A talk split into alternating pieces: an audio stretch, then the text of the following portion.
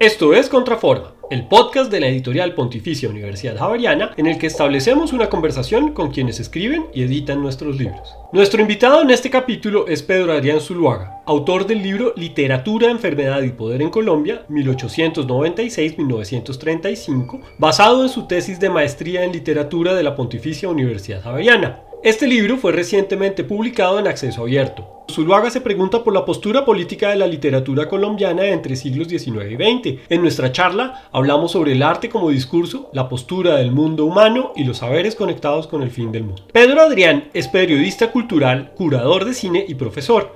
También es crítico de cine, gestor cultural y curador de colecciones audiovisuales, festivales y exposiciones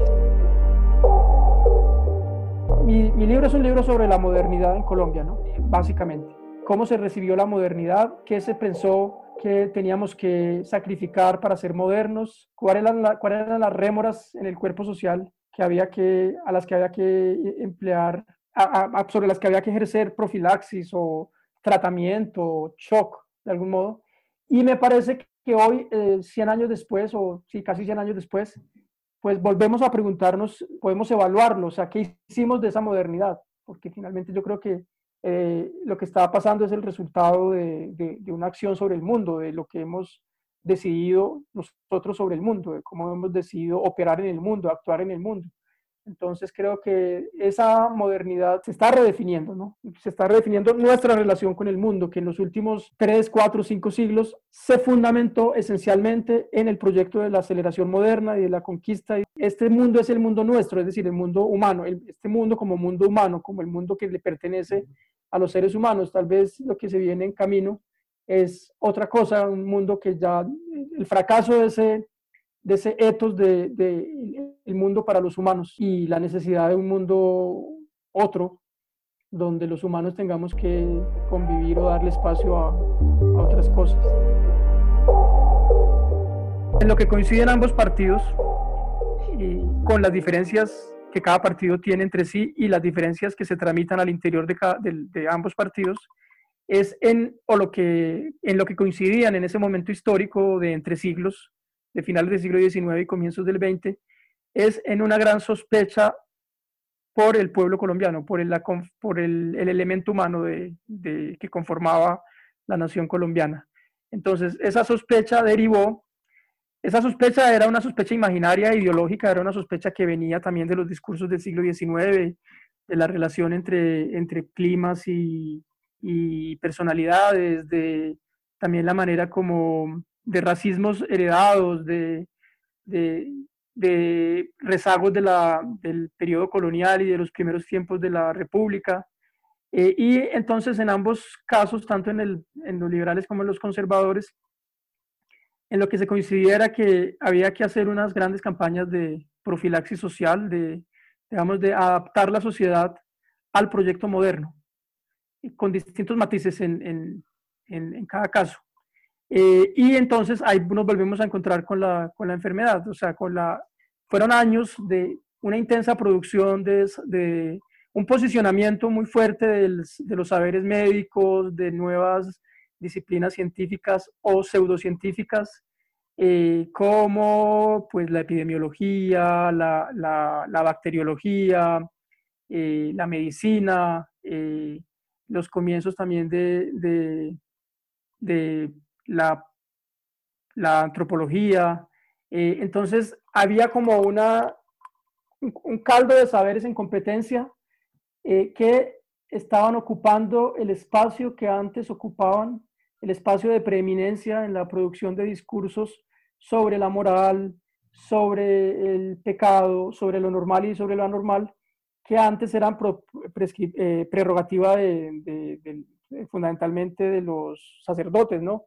Entonces creo que en reemplazo de los sacerdotes aparecen los médicos, aparecen los bacteriólogos, eh, aparecen los periodistas, produciendo una cantidad de discursos sobre la higiene, una cantidad de discursos sobre la enfermedad, como enfocados finalmente en eh, crear unas condiciones para una gran profilaxis social. Eh, es decir, finalmente, cómo, cómo superar los elementos indeseables, cómo, eh, cómo el país podía dejar, de, dejar atrás eh, eso que le impedía ser moderno. Y esas herencias y esos fardos que le impedían, que le impedían ser, ser, moderno. Entonces, pues esto es, es lo que digo, la, la, gran malla de discursos imaginarios en la época eh, coincide pues en, en, una intención de, de ingeniería social de larguísimo alcance. Trayecto a través de las tres novelas está todo el tiempo pues salpicado por eh, abordajes de otros discursos, discursos médicos, discursos científicos, Mm, biológicos, bacteriológicos, del derecho, del periodismo, porque lo que, lo que se da en la época es un intento de establecer unas disciplinas para nombrar lo que está pasando en la sociedad y cada, cada disciplina está tirando para su lado, ¿no? Está buscando el poder sobre el poder, un poder específico para nombrar lo que está pasando y, en el caso concreto de mi interés para nombrar la enfermedad y para darle y para digamos tener una cierta eh, una cierta capacidad de intervenir en su control.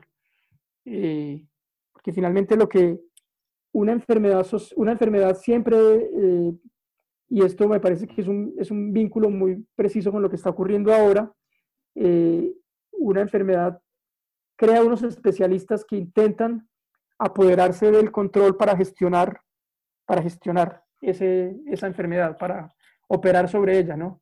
como hoy en día puede ocurrir con los epidemiólogos y el poder que están teniendo los especialistas, digamos como que, eh, que tanto el poder político está entregándole parte de su agencia o de su capacidad de decisión a los epidemiólogos, por ejemplo, o a, los, a, personajes que no pertenecen a la esfera política propiamente dicha, como los políticos profesionales, pero pues que tienen intereses políticos, por supuesto yo veo totalmente, eh, totalmente el paralelo entre ese momento y el de ahora, no solamente en cómo se comportan las disciplinas científicas o pseudocientíficas. Cuando yo hablo de pseudociencia, no debería decir pseudociencia, debería decir más bien ciencias especulativas o ciencias sociales, más que pseudociencias. Es decir, la epidemiología, por ejemplo, es una ciencia especulativa, ¿no? Que crea, digamos, como unas matemáticas y las ha creado, por ejemplo, en el, con el COVID-19 ha creado, creó unos modelos matemáticos eh, meramente especulativos y claramente exagerados, eh, lo hemos visto, exagerados, pues ¿para qué? Para lograr un, un, predominio sobre, sobre, un predominio discursivo sobre la enfermedad, ¿no? Eh, y un poder particular, un, un capital cultural y económico particular. Entonces me parece que hoy se está replicando exactamente la, la situación que se dio, por ejemplo, en los años 20, cuando eh, los sacerdotes, por ejemplo, salesianos o algunos, o algunos médicos como que amplificaban el efecto de las epidemias de la época porque estaban interesados en, a través de esa amplificación o de, de ese sembrar terrores o miedos con el prestigio de la ciencia o con el prestigio antiguo de la religión, pues estaban interesados en conservar un poder, un poder, por ejemplo, como el, el, el, en el caso de, los, de la religión en los años 20, el poder, por ejemplo, de controlar los leprosarios. Eh, y bueno, en, en, todo caso, bueno, eso por el lado de los, de los discursos de sobriedad. Cuando hablo de discursos de sobriedad, hablo de esos discursos científicos, los que se fundamentan en, un, en una, en, una, en, en, en ciertos métodos científicos, ya sean de las ciencias sociales o de las ciencias duras. Pero por otro lado está también la cantidad de, discursos no sobrios, eh, no científicos, eh, ni tampoco especulativos, que son simple opinión y simple doxa, ¿no? Eh, es decir, la, que el periodismo contribuye mucho a la creación de esos discursos, que más que, que, más que discursos son creencias, ¿no? y entonces me parece que ahí también estamos viendo cómo en esos discursos no científicos, en esas creencias, en esa doxa, lo que se da es una cantidad de imaginación metafórica de la manera como se utiliza cualquier epidemia o cualquier crisis social, eh, ya sea una epidemia como la que estamos viviendo, o la inmigración o una crisis económica de cualquier orden, como para eh, crear archivos expiatorios, para crear, digamos, imaginarios de estigmatización sobre ciertas poblaciones, eh, sabemos perfectamente que en, los años 20 eh, la enfermedad se utilizó también, la lepra, se utilizó, la lepra y la sífilis se utilizaron en esa dirección, para aislar, separar, segregar, eh, para crear como discursos de estigmatización que tenían pues una razón ideológica o que se basaban en la creencia, que eventualmente por ahí se fundamentaban en, ciertas, en cierta ciencia especulativa o en cierta ciencia social, eh, pero que provocaban de todas maneras hechos. Y hoy pasa lo mismo, pues hoy en día eh, sabemos que, que, con esta epidemia lo que estamos asistiendo es también a la, a la intensificación de discursos racistas, a la intensificación de discursos chauvinistas, de, de reacciones muy instintivas y primitivas contra inmigrantes. También hemos visto cualquier cantidad de historias de, de, de cómo el cuerpo médico, eh, bueno, en países donde la, la, epidemia ha, ha, cobrado más víctimas, cómo se escoge a quién morir, se escoge, se escoge quién muere y quién no.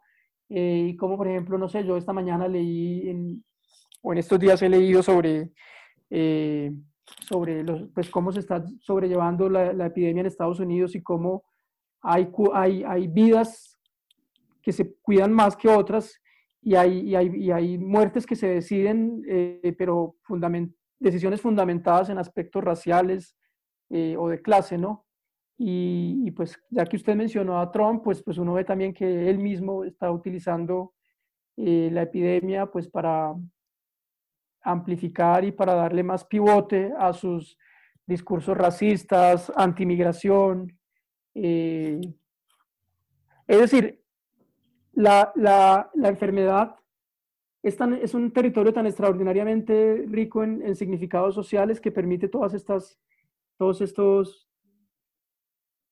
que permite todas estas operaciones, digamos, en el sentido y en el lenguaje y en la comprensión y por eso es que me parecía tan importante que este libro de literatura, enfermedad y poder en Colombia se pudiera leer hoy, porque también eso implica que tal vez algunas de esas cosas del pasado eh, no quedaron resueltas en el pasado, ¿no? Esta, esta idea de, del, del, del pueblo colombiano como un pueblo sin vitalidad, de los colombianos como atenidos, como dice la vicepresidenta, eh, cómo de pronto esos imaginarios sobre, lo colombia, sobre los, los colombianos eh, no, no, no se quedaron en el pasado o no se resolvieron en el pasado o simplemente una situación como la de la actual pandemia es capaz de, de convocar al escenario de nuevo esas, esos estigmas, esas segregaciones, eso, esa doxa, esa, esos prejuicios, ese racismo. Eh, eso es lo que me parece, eh, digamos, el interés particular de este libro hoy en día. Ahora, la enfermedad también trae, lo, puede traer lo contrario, ¿no? Heroísmo, eh, un, un, un, genuino, unas, una genuina empatía social, pues también hemos visto de todo, ¿no? Sí. Tampoco yo tengo una visión, digamos, solamente oscura de, de, de del espacio social. Yo creo que se da de todo, se da, se da desde lo más abyecto hasta lo más noble, ¿no? Literatura, Enfermedad y Poder en Colombia 1896-1935 se encuentra disponible en acceso abierto para descarga y consulta en el repositorio institucional del Sistema de Bibliotecas de la Javeriana. Dejaremos el enlace de acceso en las notas de este episodio. Ahora regresemos a la conversación con su autor, Pedro Adrián Zuluaga sobre el arte yo simplemente diría que el arte es un discurso también que participa de, de, esta lucha de saberes, ¿no? O sea, como que finalmente es un saber más, es un saber que se manifiesta con, con unas herramientas específicas, pero es un saber más y que también lucha por un, por un, por eh, poder nombrar y poder dar un sentido a lo que está pasando. Y me parece que no es un discurso ni privilegiado ni, ni excepcional en el sentido moral, porque pues hay, hay también eh, artistas que contribuyen también a, la, a fabricar imaginarios de segregación y de, y de oscurantismo. Puede que los sean menos que los progresistas, pero digamos, yo pienso que el arte, el arte, es, el arte es un discurso más. Y lo que ha pasado recientemente, sí siento que es una, a partir de que se decreta la pandemia, sí creo que es una repetición un poco de, de, todos intentando, todo, toda una serie de discursos intentando predominar, intentando encontrar la llave de, de, la interpretación de lo que está pasando.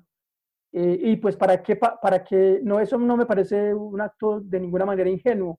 Yo creo que simplemente se están sentando las bases para el lugar que cada una de estas disciplinas va a ocupar después de que pase la pandemia, ¿no? ¿Qué lugar van a ocupar los filósofos? ¿Qué lugar van a ocupar los artistas? ¿Qué lugar van a ocupar los periodistas? ¿Qué lugar van a ocupar los científicos? ¿Qué lugar van a ocupar los políticos? Es decir, una crisis como estas que pone patas arriba todo en lo que creíamos, eh, nos pone a todos en, en, en, cuestionamiento sobre nuestro, el lugar que vamos a ocupar en ese mundo nuevo que presumiblemente va, va a surgir. Entonces creo que eh, es una lucha de discursos y uso la palabra lucha. O sea, el discurso guerrerista, el discurso, digamos, de la guerra se ha, se ha utilizado mucho en... El enemigo invisible. el enemigo invisible, lo que hay que aniquilar, eh, digamos, nuestra, nuestra, nuestro equipamiento para enfrentar lo que está pasando pero también fue el equipamiento para enfrentar lo que pasó en otras épocas, fue, fue un lenguaje militar, ¿no? Sí, Del, del, conflicto y la confrontación, nombrar enemigos, eh, héroes, de sacrificio, de un lenguaje militar, sino un lenguaje religioso, ¿no? Entre la, entre la guerra y la religión, eh, que me parece muy interesante porque eso quiere decir que la religión tampoco es, es algo que se haya superado todo ese arte japonés de la posguerra es anticipatorio de, los problemas ecológicos, de los problemas de la, de necesidad de pensar otra relación con el medio ambiente. Yo creo que a ellos, pues por la experiencia de imperial, por la experiencia de Hiroshima, eh, pues les tocó vivir anticipadamente esto que estamos viviendo nosotros, ¿no? Yo pensaría que no solamente, no solamente a los japoneses, a los indígenas también, los indígenas ya, ya han vivido el, el, fin de su mundo, ¿no? Entonces creo que esos saberes de comunidades o grupos sociales o grupos culturales que ya han vivido el fin del mundo, eh, hoy en día hay que escucharlos porque ellos ya tienen la experiencia a la que nosotros apenas estamos llegando, la experiencia de un mundo que se acaba y, y que nos obliga a replantearnos nuestra relación con nuestra manera de estar en, este mundo.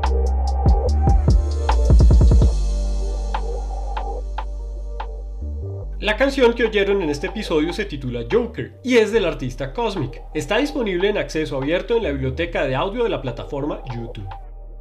Muchas gracias a Pedro Adrián Zuluaga por su disposición para conversar con nosotros y construir este episodio de Contraforma. Y gracias a ustedes por acompañarnos. La editorial Pontificia Universidad Javeriana es una unidad de la Vicerrectoría Académica. Su director es Nicolás Morales. Paola Molano y Marcel Roa son nuestros editores de libros. Fabio Flores y Silvia Castro se encargan de los procesos de nuestras revistas científicas. Félix Cruz, Yamil Escobar, Maximino López y Sebastián Vaca son nuestro apoyo logístico. Hasta una próxima oportunidad.